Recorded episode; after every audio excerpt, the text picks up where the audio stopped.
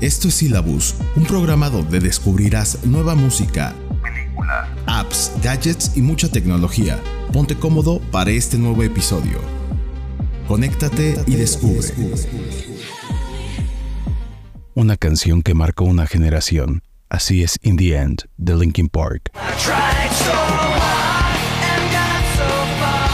Linkin Park es una banda de rock alternativo integrada por Mike Shinoda, Dave Farrell, John Hamm, Brad Delson, Rob Borton y Chester Bennington. Este último falleció en el año 2017 a la edad de 41 años.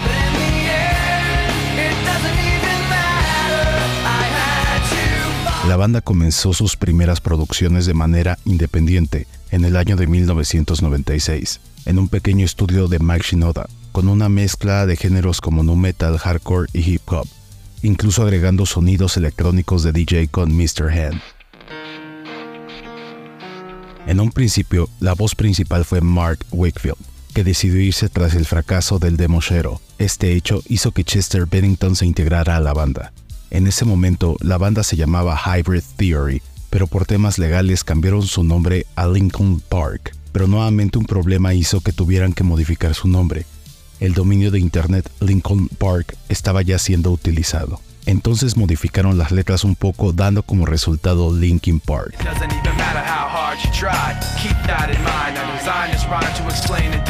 Con la llegada del nuevo milenio en octubre del año 2000, ve la luz su álbum debut Hybrid Theory. Fue el disco más vendido en Estados Unidos y Nueva Zelanda, con más de 5 millones de copias vendidos en su primer año. Esta primera producción contenía varios éxitos como Paper Cut, Crawling y por supuesto In the End.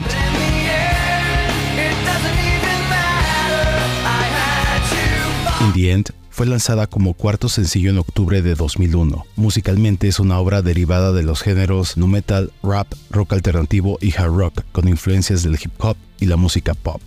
Al principio, este track tuvo el nombre de Untitled, mientras Mike Shinoda trabajaba en la base de las líricas e instrumentos, y cuando lo presentó a los demás integrantes de la banda, tuvo una respuesta mayormente positiva.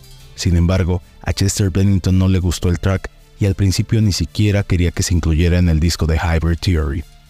En In the End, prácticamente toda la banda participó en su creación.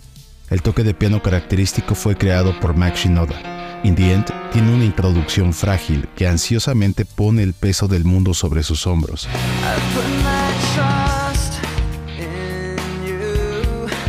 Que nos hace estar casi en la calma que precede al caos hay una extraña batalla con la desesperación y la naturaleza efímera del tiempo y nuestras vidas, de lo que realmente trata la canción. El tema tiene la combinación perfecta de una melodía melancólica y angustia en la canción. Hay una excelente interacción entre el rapeo duro de Shinoda y las voces melancólicas y obsesivas de Bennington.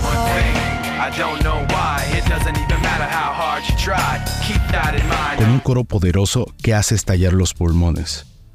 Hoy, a casi un cuarto de siglo después del nacimiento de esta canción, seguimos emocionándonos y disfrutando de la canción que logró marcar una generación.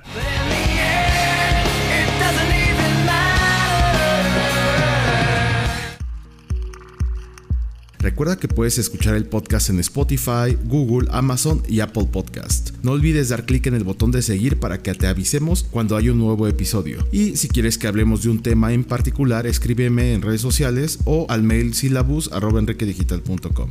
Me despido y nos vemos en el siguiente episodio.